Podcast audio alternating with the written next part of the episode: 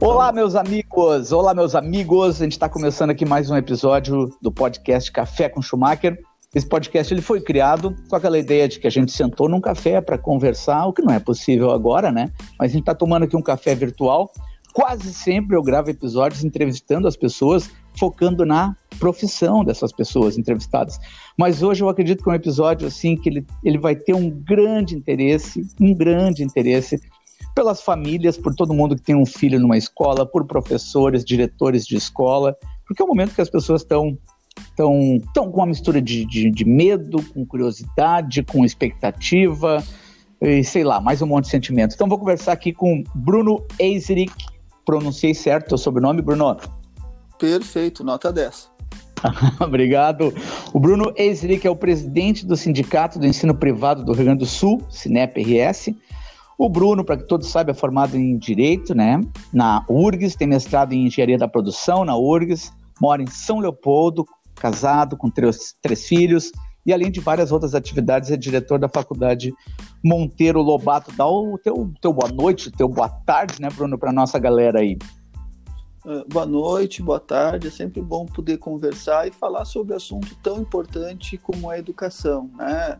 Não tenho dúvida nenhuma que a única maneira de nós colocarmos o nosso país nos trilhos do, do Brasil poder uh, ser aquele que todos nós sonhamos que ele seja é com investimento em educação, é a gente priorizando a educação. Né? E, obviamente, saudar esse lindo pôr do sol que eu enxergo hoje. Né? Que bom que nós possamos ter dias melhores, mais tranquilos, né? E olhando esse pôr do sol que nós temos hoje, digo que a gente nos dá uma alegria e nos dá uma esperança das coisas melhorarem. Que legal, é isso aí, tem que ter alegria, é a palavra-chave daqui para frente, né, Bruno? Bruno, eu li um artigo, cara, uh, não é, pensei até que era uma entrevista, mas vi que é um artigo seu na Gaúcha ZH. É muito legal, assim, me chamou uma coisa aqui, como tu abria ali o texto, então estava escrito assim, tu diz o medo, né? Tu fala sobre o medo, o medo, às vezes, medo que às vezes nos move, é o mesmo medo que pode nos deixar paralisado, né? Eu quero te fazer a seguinte pergunta para a gente abrir o episódio de hoje. Tu acha que quando nós falamos agora em retorno presencial das aulas, essa é, é, ouvir isso ele põe, põe alívio ou põe um pouco de medo, cara, no, nos pais, no, nas famílias com, que estão com a gurizada em casa, né? É, eu, eu, acho que os dois, né? Eu acho que nunca, eu acho que não é separado, né, né Schumacher? O, o que que acontece? Eu posso falar sobre a rede privada, né? Desde meados de março nós já estamos atendendo os nossos alunos, né? As aulas não pararam um dia sequer, né? Mas estamos atendendo de forma remota. Mas nós não somos acostumados com aula remota. Né? Nós somos diferentes dos, dos, dos países europeus, nós precisamos do contato, nós precisamos estar perto uh, dos nossos amigos, nós precisamos conviver de perto. Então, assim, as aulas estão acontecendo. Mas é importante dizer que a, a escola não é só aula também, a, a, a escola ela é o lado uh, também da é também ao lado que envolve convivência, envolve a saúde emocional, psíquica de todos os nossos alunos. Então, assim, eu não tenho dúvida que o conteúdo, os alunos da rede privada, eles estão recebendo. Mas a escola não é só para isso. Né? Eu diria que o governo do estado, ele, no mês passado, em junho, ele editou uh, normas que determinam os protocolos de volta às aulas. As escolas, a grande maioria delas, já elaboraram seus planos, já readequaram os espaços, né? Então eu diria que agora na volta das férias de inverno, né, agora em 3 de agosto, é o tempo de nós retornarmos às atividades presenciais.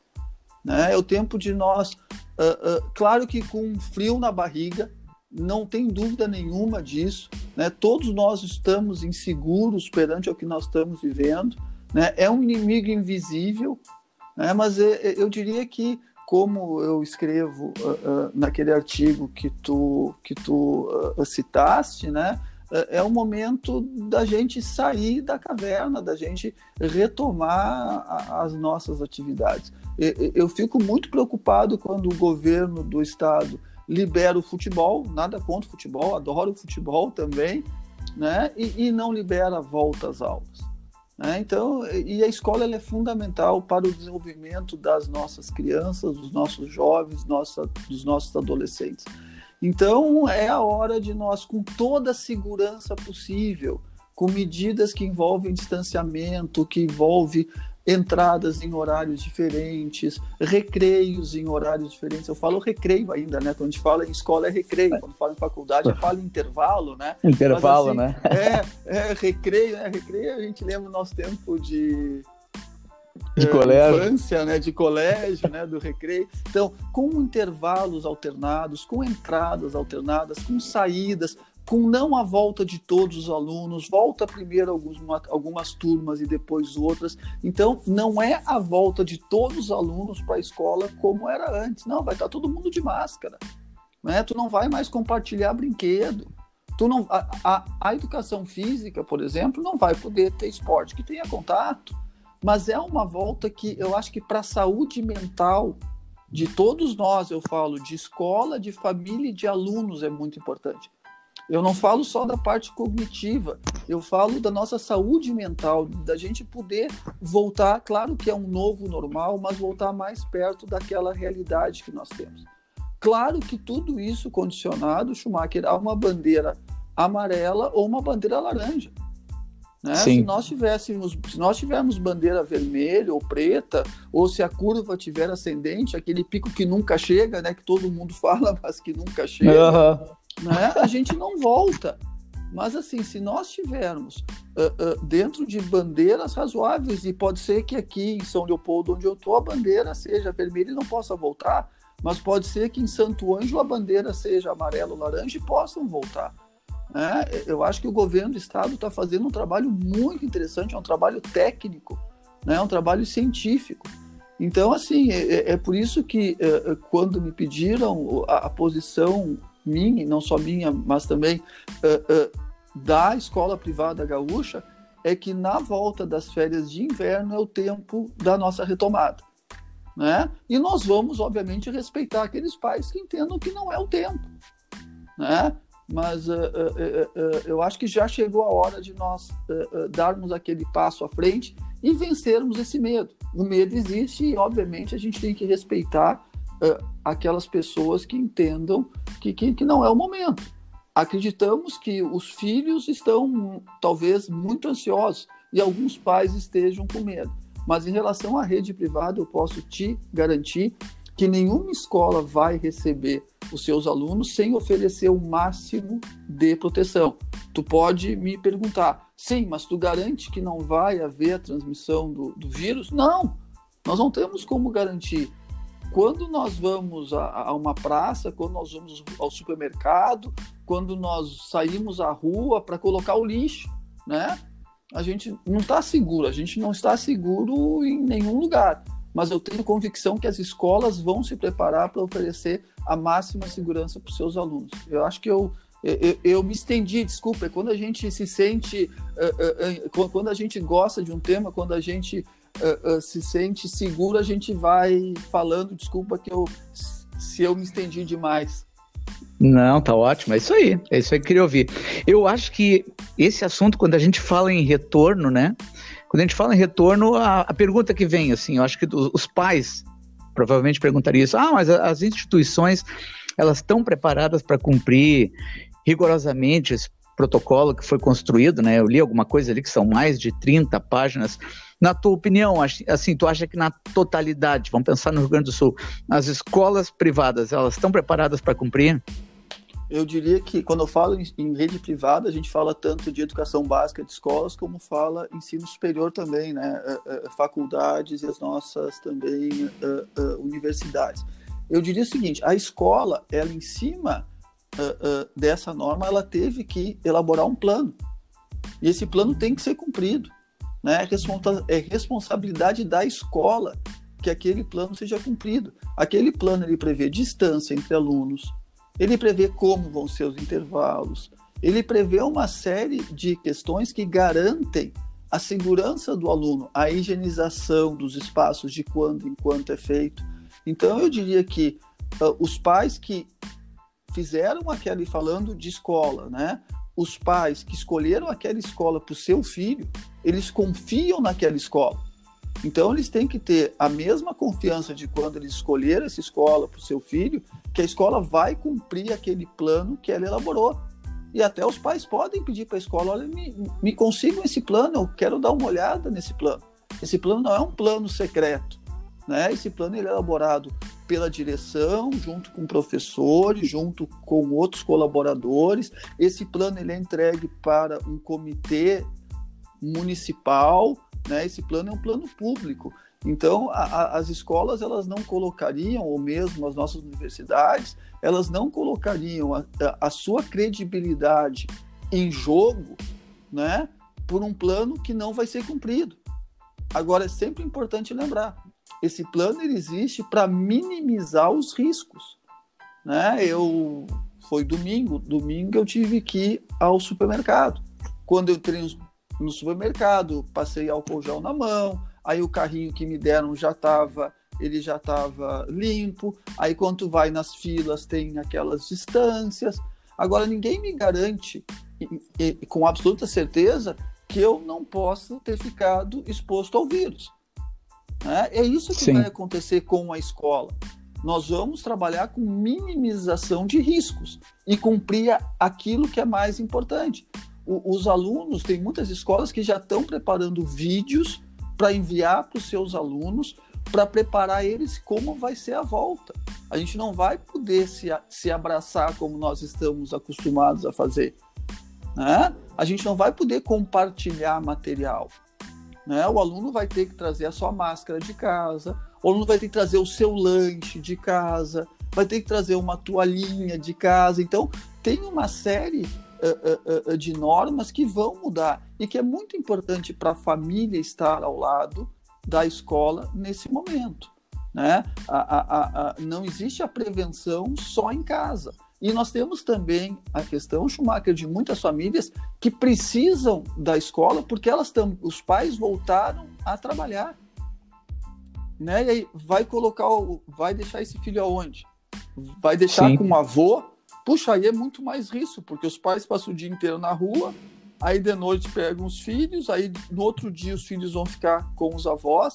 Então eu diria que para algumas famílias a volta das escolas ela é até fundamental para que os pais possam também retomar as suas atividades. Dizer que o risco zero ele só existe no momento que nós tivermos a vacina, né? Mas o que a gente pode dizer para as famílias e para os alunos quando a gente fala em ensino superior é que as escolas elas estão assumindo um compromisso, estão escrevendo um plano e que esse plano tem que ser cumprido. Né? Esse plano passa por medição uh, uh, uh, de temperatura na entrada, mesmo que nós saibamos que a febre não é um sintoma principal, mas se está no, no protocolo, vamos fazer. Então, assim, eu te diria que as famílias têm que confiar, e aí nós vamos ter uma semana de aula. Eu sei que não vão voltar todos os alunos, algumas famílias não vão querer. Aí vai passar uma semana de aula, não acontece nada, já vão voltar mais alunos. Aí na segunda semana de aula não acontece nada, né? Vai voltar mais alunos até que a gente acabe retomando a nossa normalidade. Lembrando que aqueles alunos que são do grupo de risco, esses não devem voltar. Então, a, a, aqueles pais fiquem, eles fiquem tranquilos, né? Aqueles alunos, por exemplo, pegar um aluno que tenha asma, esse aluno não vai voltar. Esse aluno vai ser atendido de forma, de outra forma, vai ser atendido com trabalhos domiciliares, mas então não, não é aquela volta obrigatória de todos os alunos. A gente entende que tem alunos que não vão voltar.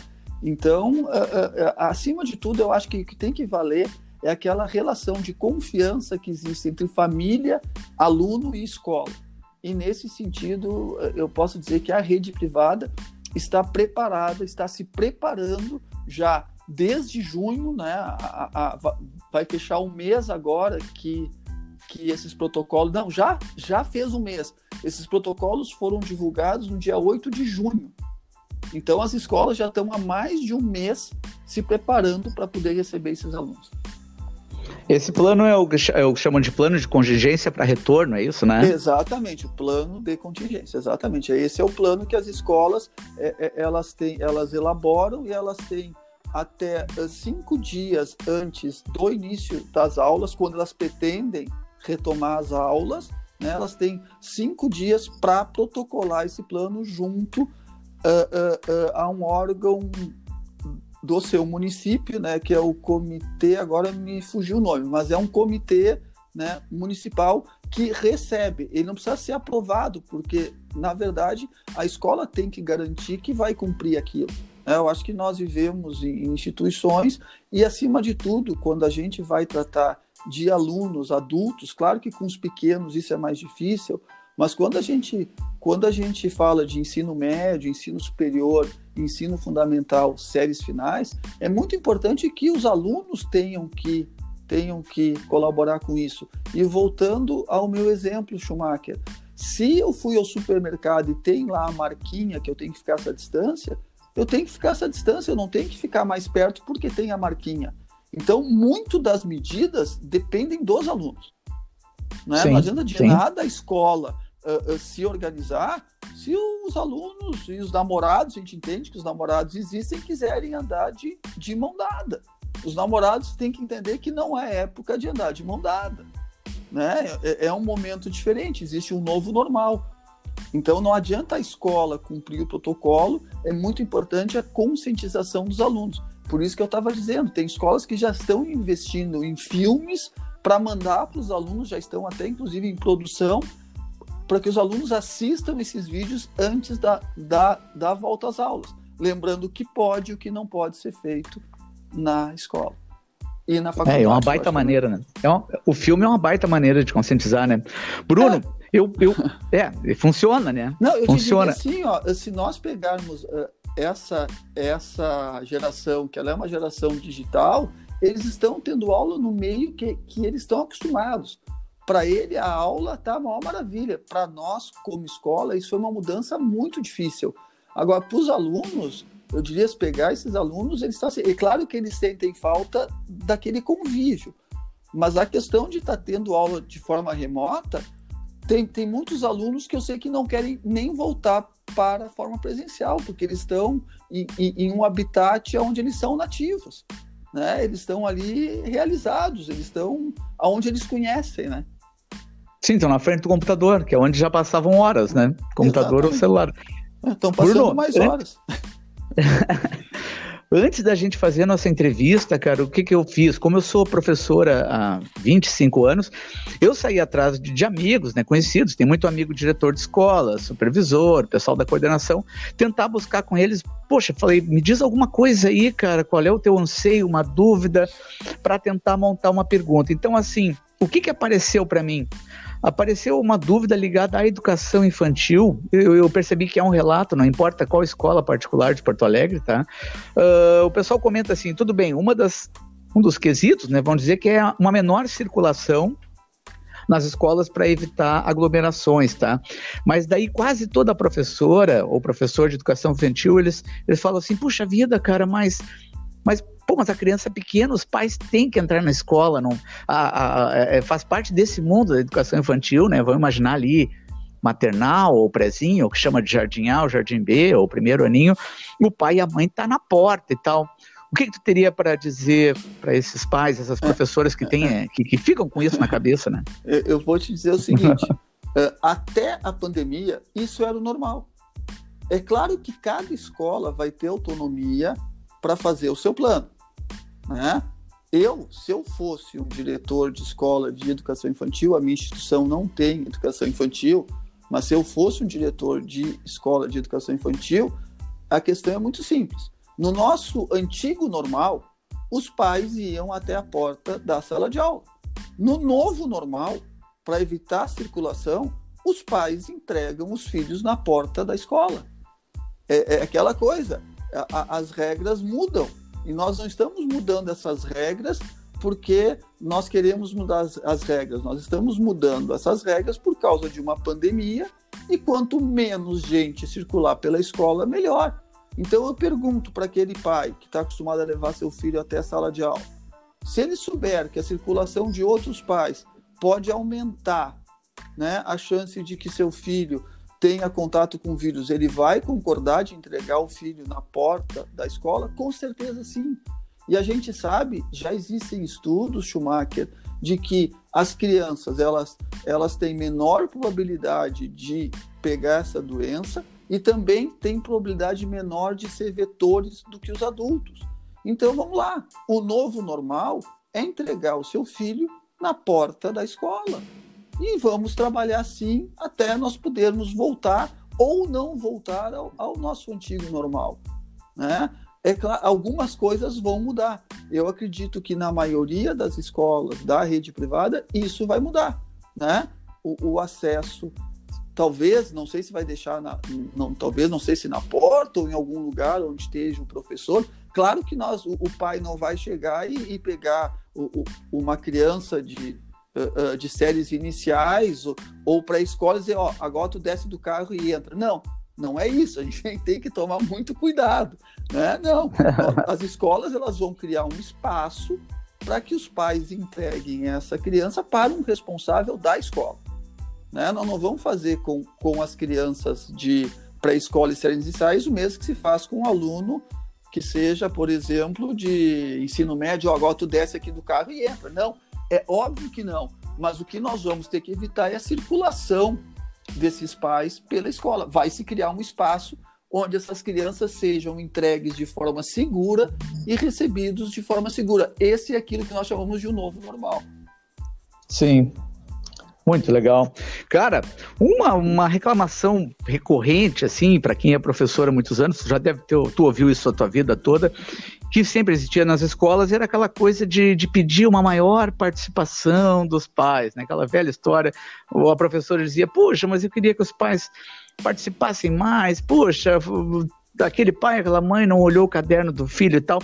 Daria para dizer agora que as famílias estão sendo mais exigidas, Bruno? Daria para dizer que o, que o ensino remoto ele, ele aumentou a participação das famílias, dos pais nessa observação aí da, da vida de estudante do filho? Eu, eu, eu vou te, nós não temos um estudo, tá, tá, Schumacher, mas eu vou te dizer o seguinte, que eu posso dizer o seguinte, aqueles pais que participavam continuavam, continuaram participando. E os pais que não participavam continuaram não participando, tá? Porque assim, ó, uh, uh, uh, o que que acontece? Foi muito interessante que o Cinep ele fez uma pesquisa com as escolas, né? Qual é a principal queixa dos pais em relação ao ensino remoto? Em primeiro lugar, com 50%, se não me engano, a queixa dos pais era que a escola estava enviando muito material. Né? Em segundo lugar, com 35% de queixas, era que a escola estava mandando pouco material. Então é muito interessante, né? Os pais eles reclamavam metade que era muito material e metade que era pouco. Eu diria que é óbvio que quando a gente pega educação infantil, foi muito interessante que algumas escolas, por exemplo, que o horário era da 1h30 às 5h30, mudaram o horário para das 13h30 às 7h30. Para que durante duas horas que os pais estivessem em casa, que teriam chegado 18 horas ou 17h30, pudessem estar com os filhos. Né? Então, assim, ó, aqueles pais que já eram pais presentes com as aulas presenciais, talvez eles tenham ficado mais presentes com as aulas remotas.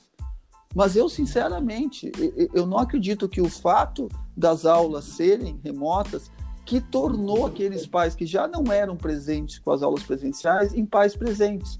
Porque aqueles alunos que muitas vezes apresentavam problemas com, com rendimento escolar, são aqueles filhos que agora, com as aulas remotas, eles não têm uma rotina de entrar naquele horário, ficar em sala de aula, né? Mas é óbvio que eu diria que os pais, eles tiveram a oportunidade de, com as aulas remotas, ter uma participação maior na vida dos seus filhos. Agora, é, é, é essa nossa conversa, ela me deu uma ideia muito boa, né? De quando nós voltarmos às aulas, de nós fazermos uma pesquisa, ou até agora pudermos fazer uma pesquisa com os nossos alunos, né, uh, uh, uh, para medir o quanto o comportamento dos pais mudou em relação às aulas remotas. E, e aqui tem uma questão muito interessante. Quando a gente fala de ensino médio né, e, e Fundamental 2, que pega a partir do quinto ano, nós temos uma realidade muito diferente em que nós estamos falando com adolescentes, com crianças com autonomia, nem mais crianças, né?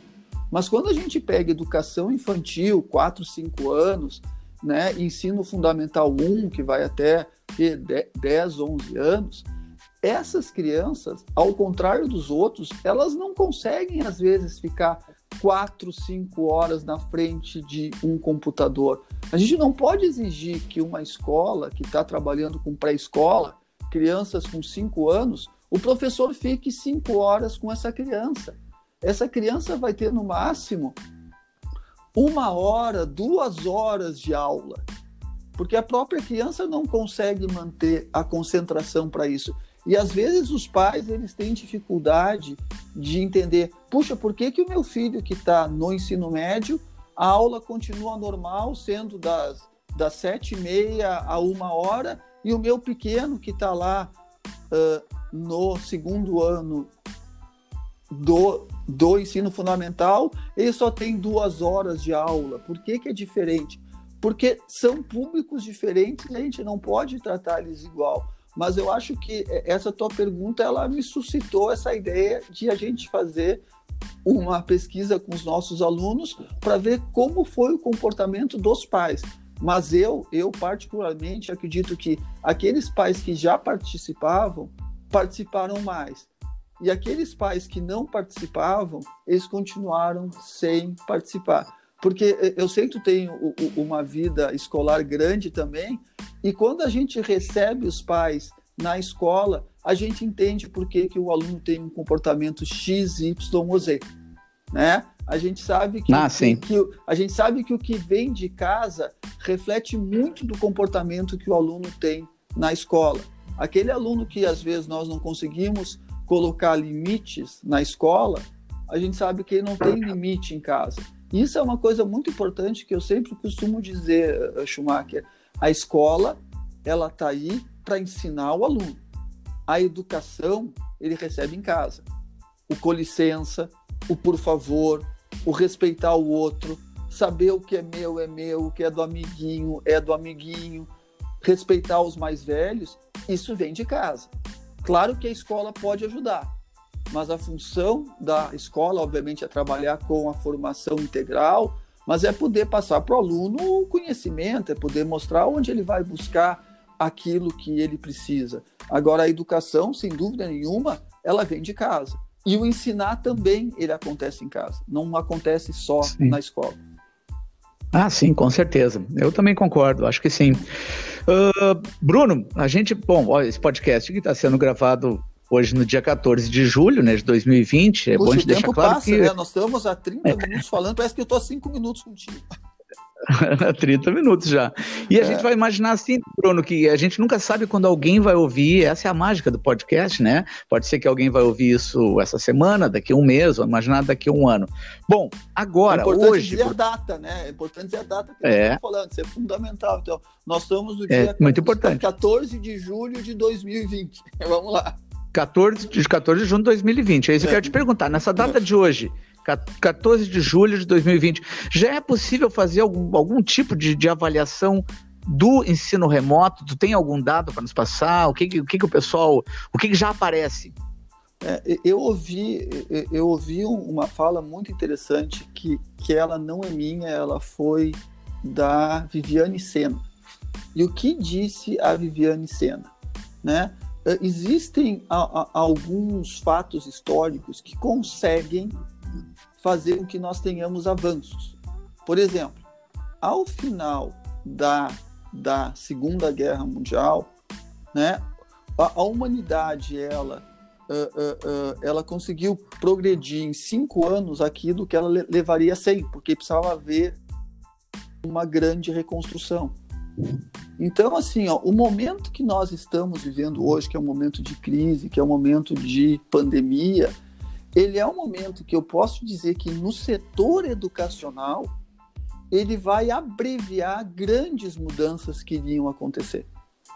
Porque assim, nós quando falamos em ensino superior, o ensino remoto ele é uma realidade, né? Hoje uh, nós temos um grande ingresso em alunos em cursos superiores em EAD.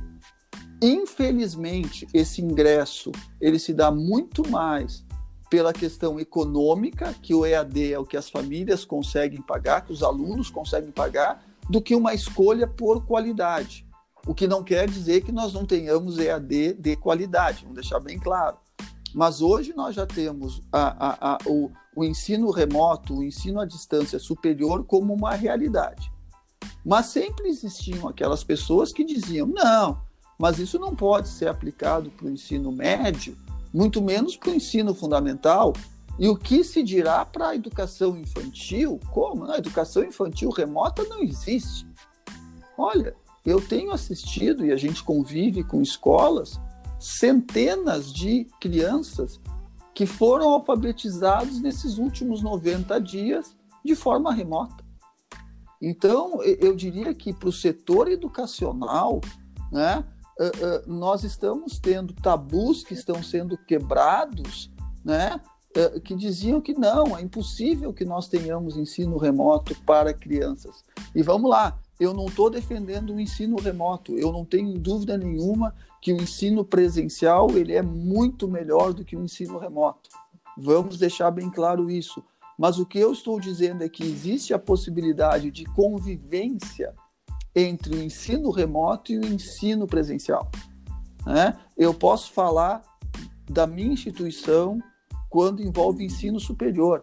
Na minha instituição, os meus alunos, eles não vêm na sala de aula para receber conteúdo. É um absurdo. Ensino superior, hoje, instituições que os alunos vêm em sala de aula para o professor ficar passando slide com conteúdo. Isso é um grande absurdo. Né? Uh, uh, uh, para ter acesso a conteúdo, tu clica aqui no teu computador. Se tu quer saber o que Taylor falou, tu não precisa que um professor te diga o que Taylor falou tu vai lá e deve ter isso 200 vídeos e, e gráficos, infográficos e, e, e lâminas. O, o, aluno tem que ir para o ensino superior para poder discutir, para poder colocar em prática, para poder uh, uh, uh, ter um novo tipo de ensino. E eu acho que nesse sentido, é óbvio que todos, ninguém quer, ninguém previa ninguém gosta do que está acontecendo, mas eu acho que isso, uh, uh, para o ensino, isso trouxe algum benefício, que foi abreviar né? Uh, é, é, essa, é, essa mudança que a escola tem que ter. a sala de aula hoje ela não cabe mais dentro de uma sala de aula. A sala de aula hoje é o mundo, né? E o aluno estando em casa hoje ele tem acesso ao que ele quiser. E na sala de aula da escola tem que ser assim também. Nós não podemos mais ter o professor como centro da sala. Eu sei que tu és professor, né? O, o professor hoje ele é muito mais um, um, um, um tutor, ele é muito mais uma pessoa que indica caminhos para os alunos do que alguém que é dono do conhecimento. O conhecimento ah, está esparso né? E, e, o professor ele tem que mostrar para o aluno aonde buscar o lugar certo e, encaminhar o aluno. Né? O, nós temos que, que, que, que, fazer com que o aluno seja o centro da aula e não mais o professor. Eu me lembro que quando eu era pequeno, eu tinha três fontes de, de, de conhecimento. Uma era a Barça, outro era o Tesouro da, da Juventude, muitos vão se lembrar disso, Alguém, alguns nem sabem o que eu estou falando, e a terceira era o meu professor. Hoje em dia, claro que o professor, o professor continua sendo importante, o professor é fundamental, o professor é insubstituível. Eu enxergo a profissão de professor como uma profissão de futuro, mas não esse professor da dor de aula, esse professor que detém o conteúdo, mas sim um professor tutor, um professor que auxilia o aluno. Né? Eu me lembro que a questão de, de três anos atrás, minha filha estava terminando o ensino médio e ela tinha que calcular uh, uh, os ângulos que se formavam entre os ponteiros do relógio. Eu sempre gostei disso, adorava isso, mas, mas não lembrava mais. Aí eu fui no Google e botei aula sobre como calcular o, o ângulo se forme outros relógios. Eu assisti duas, três aulas, lembrei e consegui ensinar a minha filha. Então, eu te diria que uh, uh, quando a gente fala em educação, quando a gente fala em ensino, eu diria que a, a pandemia ela precipitou algumas coisas que iriam acontecer daqui a algum tempo. Eu te diria que as nossas escolas não deveriam ou não deverão ser as mesmas, né, uh, uh, uh, que eram antes. E pelo amor de Deus, não se fala em ano perdido, né? Se fala em ano ganho. Sim. Sim, só por, só por esse avanço, né? Só por esse Exatamente. avanço, é, é, algo que a gente imaginava que podia acontecer. Não, eu cada vez mais tenho certeza, né? O professor ele tem que ser um provocador, né, Bruno? Ele tem Exatamente. que ser um cara que. Eu, qual é o papel do professor bacana, cara? Aquele cara que sempre mexeu com a minha cabeça quando eu era adolescente também, pra, só para deixar claro para quem está nos ouvindo que esse tipo de professor, na verdade, eu acho que sempre existiu, não é que é uma coisa moderna. Eu tive professores lá nos anos 80, uh, quando eu era adolescente, que o cara provocava, o cara é um cara que trocava uma ideia, que, que provocava, que mexia com a tua cabeça, que desafiava, né? O desafio, né, cara? Provocar a gurizada. Claro. Ah, só a informação, né, Bruno? O, o, não, o não, guri bota qual... o na, na, perna, bota no Google, ele acha a resposta do que eu tô falando. É, qual, qual, é o aluno que quer ir para aula, ficar assistindo um professor passando slide e colocando conteúdo? Isso não, não tem não. mais espaço. Né? Então, assim, é, eu digo, é por isso que eu repito, uh, uh, uh, não entendam que eu tô que eu tô que eu tô desmerecendo o professor ou dizendo que o professor não é importante. Não, o professor ele é fundamental. Só que não é o professor da dor de aula. É o professor provoca. É o professor que que não se sente o dono de toda a informação. É o professor que sabe e, e, e, às vezes, e, e, isso não é absurdo, e a gente sabe que às vezes a gente está dando aula, Schumacher, e o aluno está ali no celular para ver se tu não está falando uma coisa errada. Uhum. Isso é muito comum. É, não. Não, é verdade, é verdade. E eu me lembro, época de, de minha faculdade, tem uma história fantástica, né? O professor dando aula de direito, nem acho que era civil, não me lembro qual era, e o professor dando aula, explicando, e um colega meu levantou a mão, professor, mas no Código Civil não está escrito isso.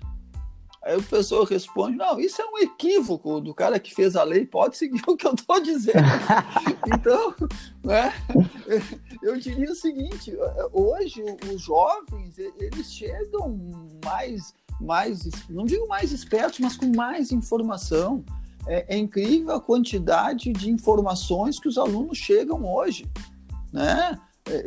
eles chegam com uma. E cabe ao professor ser um tutor desse aluno e o tutor da informação que o aluno tem acesso.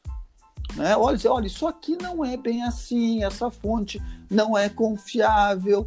Se tu olhasse por aqui. Então, assim, ó, nós temos hoje que trabalhar por pesquisas, trabalhar por projeto. Então, tem tantas formas, tem tantas metodologias novas, e eu acho que tudo isso que nós estamos vivendo hoje é, é, ela, ele vai, isso vai propiciar que nossa escola, eu falo escola, educação básica, ensino médio, fundamental, ensino superior, possam uh, avançar no tempo e, e, possam, sem dúvida nenhuma, oferecer um serviço melhor para as famílias.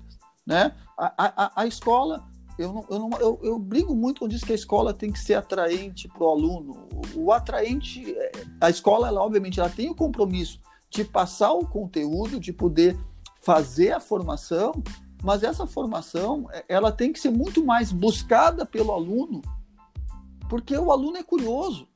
Por que, que o, o nosso aluno ele perde aquela curiosidade que ele tem na educação infantil e no ensino e no ensino fundamental 1, ali nos pequenos? Porque às vezes nós, como escola, tolhemos essa curiosidade do aluno. Então, eu diria que esse é um grande momento que, que, que, que, que as escolas, e claro, a gente está falando de forma geral. Já existem escolas que trabalham com, com metodologias ativas, projetos, né? Mas eu acho que esse é um grande momento para a escola se reinventar.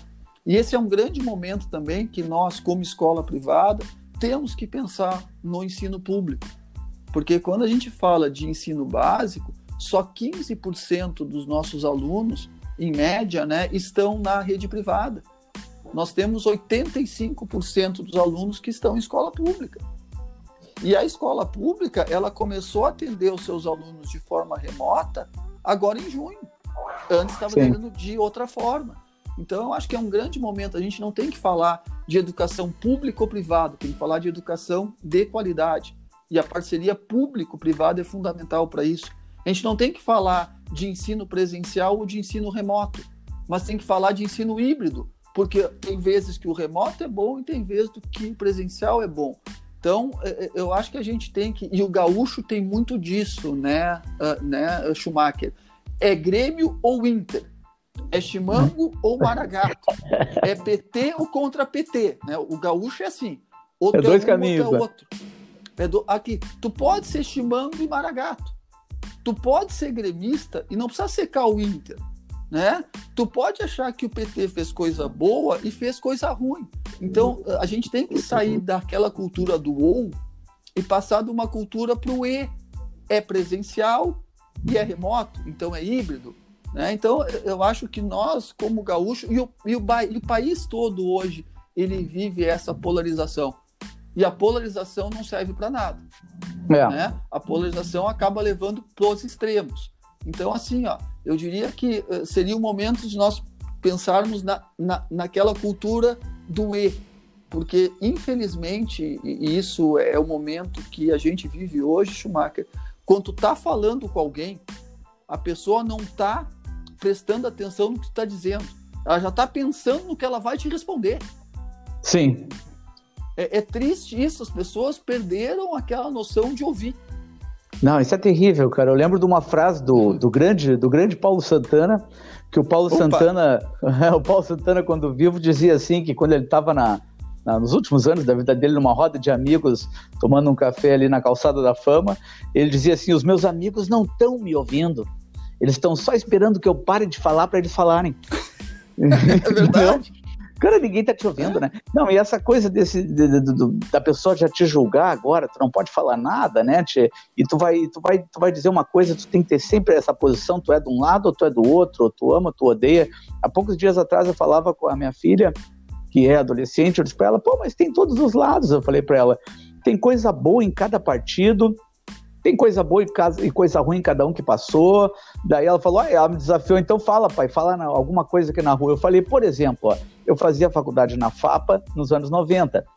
Se eu não me engano, era um governo do PT na época que fez toda, fez, que duplicou ali a Manuel Elias, que era aquela estrada em frente à FAPA, e ficou muito bom. Pô, Bruno, eu tive colega de aula que foi atropelado ali, né, cara? A gente saía sim, de noite. Sim, eu... Conheço, conheço a região. É, eu fiquei cinco anos fazendo minha faculdade ali. Falei para ela, filha, por outro lado, também depois o governo da IEDA ali, que, o pessoal criticava e tal, mas fez a Baltazar de Oliveira Garcia. A Balt... Ela, ah, como é que era a Baltazar? Eu falei para ela, era um horror. Era um horror pra gente que mora na Zona Norte. Pô, cara, eu me lembro da minha infância, eu ia de carro com meu pai ali, tu, o meu pai fazia a gente fechar os vidros porque levantava terra. Entendeu? É verdade. Ah, é, cara, eu, eu, vivi isso aí, entendeu? É, não tinha corredor de ônibus, não tinha. Uh, hoje em dia, ela é um, na verdade, ela é uma continuação dessas Brasil. E eu e gente poderia ficar procurando aqui o, o prefeitos antigos, sim, sim. algum. É, se, é, se, nós pegarmos um exemplo recente, por exemplo, a, a, Dilma que foi caçada, ou que foi golpe, tanto faz, não vamos entrar em discussão. A 448 que nos leva hoje a Porto Alegre, que, que desafogou a 116, ela foi feita no governo Dilma. Né? Então, fez, fez, fez uma obra que, para nós aqui que moramos em São Leopoldo e trabalhamos em Porto Alegre, é uma obra importante. É né? importante. Então, é, é que, é, exatamente, a, a, gente tem que entender assim, ó, uh, uh, aquela coisa, quando a gente fala em política, de fazer tábua rasa de tudo que o outro fez é ruim, tudo que eu faço é bom, é, isso não vai nos levar a lugar nenhum, né? Nós temos que aprender, acima de tudo, a conviver. E, eu me lembro que eu acho que era a, a minha avó que, que me dizia uma frase muito importante. Nós temos duas orelhas e uma boca. Será que não é para a gente ouvir mais e falar menos? É, ouvir um pouquinho mais, né? O pessoal não quer ouvir. Bruno, deixa eu te fazer uma pergunta antipática, cara. Uma pergunta horrível, mas eu, eu, prefiro, eu prefiro me colocar e fazer, porque eu sempre fico com aquele medo que alguém que está nos ouvindo poderia também ter essa dúvida, tá?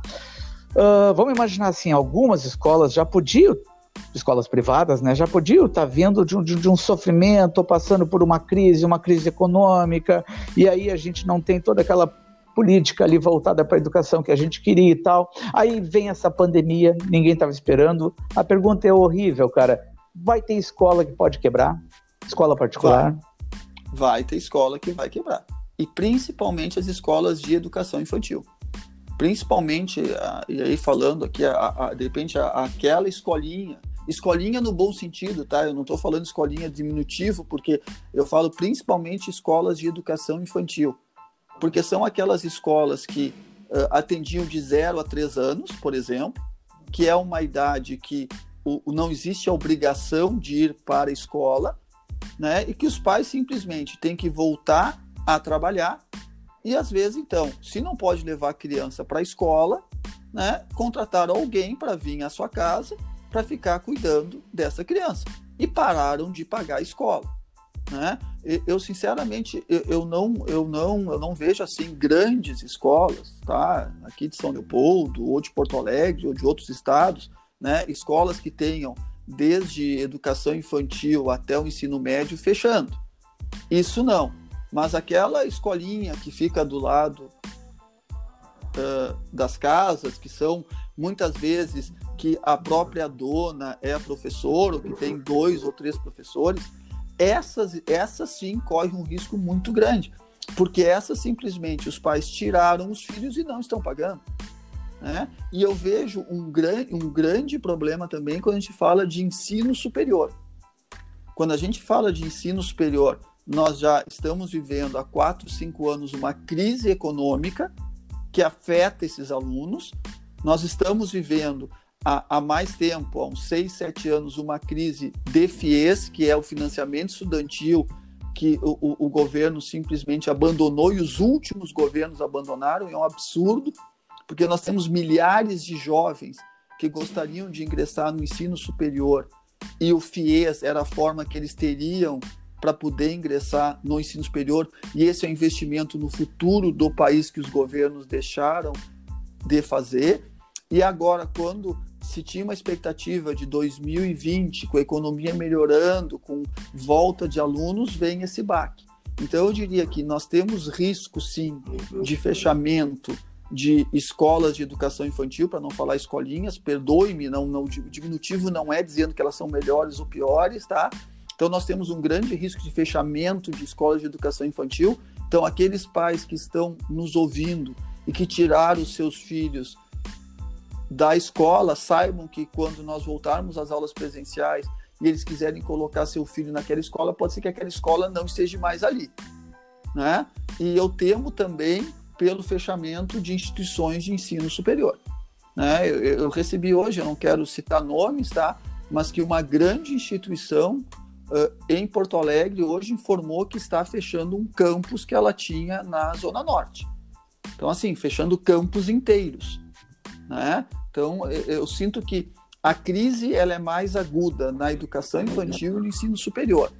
Né? Quem tem seu filho em escolas que, que, que tem desde educação infantil até ensino médio, eu não enxergo o risco de fechamento. Principalmente porque no nosso estado, né, a maioria das escolas é, ela está ligada a, a, a redes a redes confessionais, pega a rede marista, La Salista, Notre Dame, Sinodal, né, que são, são grandes redes né, e, e, que têm, digamos assim, um lastro, mas que obviamente também estão sofrendo com essa crise.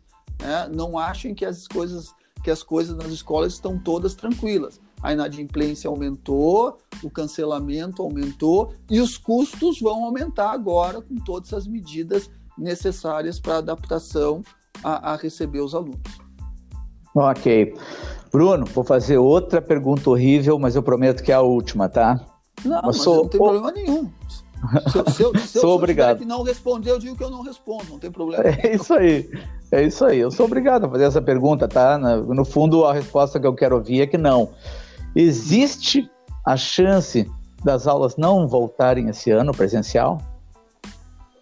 Sim, existe. Existe. V vamos lá. Eu, eu acredito que elas voltam, né? Eu vou até dizer o seguinte: hoje eu tive uma conversa com o secretário estadual, né, o, o, o secretário Faisal, que está se saindo excepcionalmente bem né, uh, nessa função. Aliás, todo o governo, eu acho que o, o que o Rio Grande do Sul está fazendo é exemplo para todo o país, né? E, e, e, a conversa foi exatamente nesse sentido. Tem uma hora, e aí quem pode falar muito mais do que eu são os médicos, que vai chegar um momento que nós vamos chegar, a curva vai subir, ela vai subir, ela vai subir, e ela tem que começar a cair, porque no momento que um número tal de pessoas estejam infectadas, pelo menos é o que eu tenho lido, né, que daquele número não passa. Então, assim, eu acredito que nós vamos conseguir voltar às aulas em agosto, né? Mas se não for em agosto, acredito que em setembro.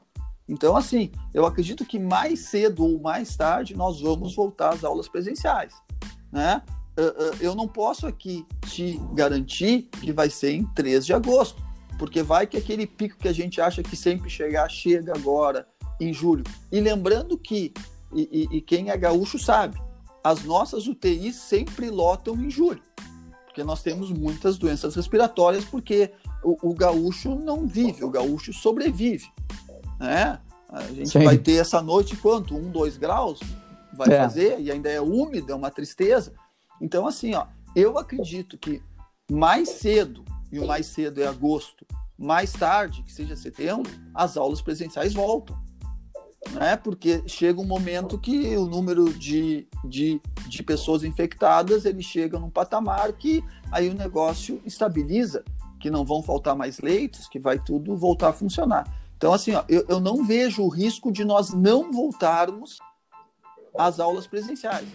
Agora, eu não tenho, infelizmente, eu te daria os números também que vão ser sorteados na Loto ou Mega Sena de dizer assim: olha, 3 de agosto a gente volta. É o meu desejo. Assim como existem escolas hoje em regiões que estão com bandeira laranja e amarela, que já têm seu, seus protocolos prontos e que poderiam ter aula amanhã. Mas o governo do estado entendeu por pedir mais esse sacrifício desses 15 dias iniciais em julho né? E depois, normalmente, aqueles 15 dias finais de julho são aquele recesso que as nossas escolas têm. Por isso que nós estamos apostando né, numa volta para o dia 3 de agosto. Agora, se vai acontecer, a gente pode conversar de novo em 3 de agosto, ouvir esse podcast aí, e dizer assim, puxa vida, o cara falou, estava tudo errado, as aulas não voltaram, né? Mas é, é, é eu diria que de hoje, né? E, e, e, hoje, mais do que nunca, as verdades elas, elas demoram menos tempo para se tornarem verdades. Não, já podemos até, já pode deixar agendado ali, porque o assunto contigo, Bruno, provavelmente renderia outro podcast. A gente já tem então na agenda aí a possibilidade de, quem sabe, conversar no 3 de agosto. Bom, meus queridos Bom. ouvintes, teria assunto para mais um episódio. Eu já estou aqui estourando o horário. Queria te agradecer muito, Bruno Eiseric, presidente do Sindicato do Ensino Privado do Rio Grande do Sul. Eu sei como foi difícil para ti, cara, arrumar um tempo para falar com a gente. Se quiser deixar agora teu recado final aí no nosso podcast, e eu vou te agradecer. Olha, eu queria agradecer muito o espaço. É sempre bom poder conversar para que as pessoas muitas vezes não têm toda a informação, né, Schumacher? Então, sempre que a gente pode levar informação, a gente cria um espaço e, obrigado por essa conversa que eu acho que eu muito mais falei do, do que ouvi, mas a, a, é, é, é, é a gente tem que tentar se, se policiar às vezes para tentar falar menos. E, e, nesse momento, eu acho que o pedido que nós temos que fazer é para aquelas pessoas que não precisam sair na rua, que fiquem em casa. Né? Eu acho que, que o, o, o, governador pediu que nesses 15 dias, eu acho que foi dia 5 que ele deve ter falado, então agora até o dia 20, essas próximas semanas, aquelas pessoas que puderem ficar em casa, que fiquem em casa. Né? Não precisa ir mais que uma pessoa no super, por exemplo. Vamos evitar usar as praças. Né? Dá para ficar uma semana uh, uh, sem fazer exercício na rua. Então, eu acho que esse é um momento que todos nós temos que colaborar pelo um bem maior. É, eu tá acho que esse é um momento que todos temos que dar um, um, um, uma ajuda para que a gente possa sair juntos dessa. Muito obrigado, Bruno. Obrigado por ter participado, cara. Tenho certeza que tem muita gente que vai ouvir, muita coisa que vai acrescentar. E era isso aí. O propósito mesmo era eu falar pouco e te ouvir, porque eu tenho certeza, assim, olha, eu, eu, eu conversando contigo aqui, eu sei de uma leva de gente, pai de aluno, diretor de escola, professores. Eu, eu atuo nas duas redes, tanto na pública e na privada que estão sedentos para ouvir esse podcast. Quero te agradecer muito. Conversamos aqui, galera, com Bruno Eisrich, presidente do Sindicato do Ensino Privado do Rio Grande do Sul. Obrigado, Bruno. Abraço, valeu. Um abraço, obrigado.